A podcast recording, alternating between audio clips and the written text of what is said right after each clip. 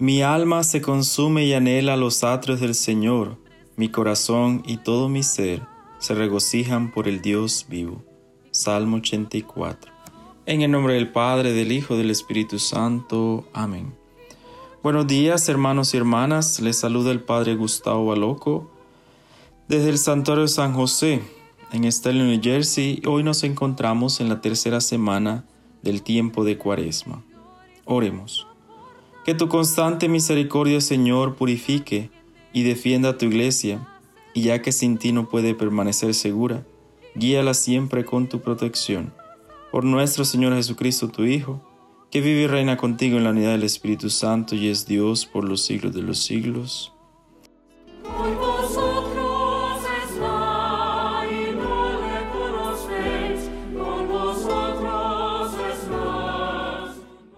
Vamos a escuchar la lectura del Santo Evangelio según San Lucas en el capítulo 4, versículos 24 al 30.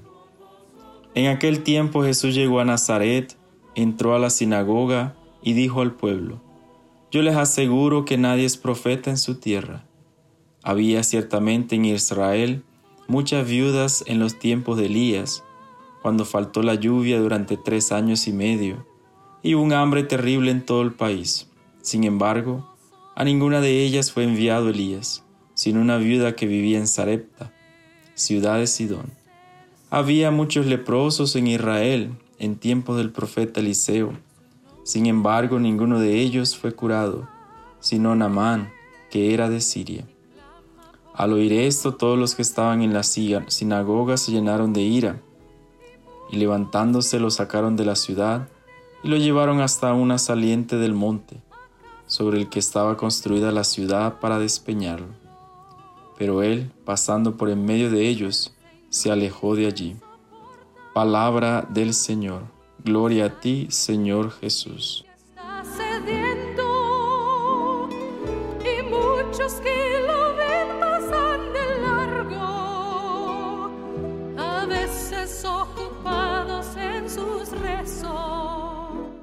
Hermanos y hermanas, Jesús hoy nos viene a hablar del papel del profetismo dentro de la fe, especialmente del profetismo en el pueblo de Israel, con los iniciadores del profetismo, Elías y Eliseo, maestro y alumno. Jesús nos deja en claro que el profetismo, el anuncio de Dios, no se queda encasillado en un solo lugar, sino que se expande. Por eso nosotros, desde nuestro bautismo, estamos llamados a pregonar la palabra de Dios, a anunciar la palabra de Dios a todos aquellos que estén alejados de esta palabra, para que esta palabra los transforme y produzca frutos en abundancia. Y esos que están alejados son aquellos que están muy cerca de nosotros, ese esposo, esa esposa, ese hijo, esa hija, ese papá, esa mamá, ese hermano o esa hermana, ese amigo o esa amiga. Ellos están alejados de esta palabra de Dios. Por eso nosotros debemos cumplir con nuestro bautismo. Es decir, cada vez que anunciamos y que somos mensajeros del amor y de la misericordia de Dios, estamos ejerciendo el profetismo, a ejemplo de Elías y Eliseo, y también el profetismo de Juan el Bautista. Por eso, hermanos, llevemos a cabo nuestro profetismo todo el tiempo. Hablar siempre en nombre de Dios, para que ese profetismo produzca frutos en abundancia en nosotros mismos y en nuestras comunidades, especialmente en nuestras familias.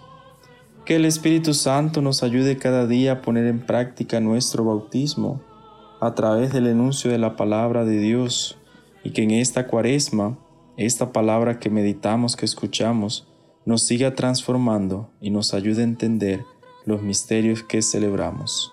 Por Jesucristo nuestro Señor. Amén. Y la bendición de Dios Todopoderoso nos acompañe siempre el Padre, el Hijo y el Espíritu Santo. Amén.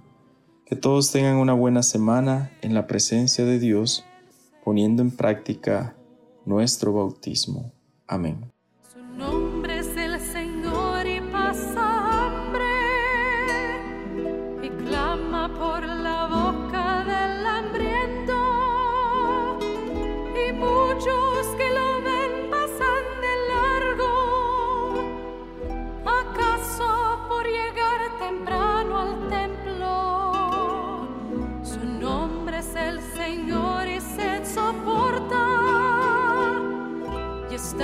De justicia está cediendo.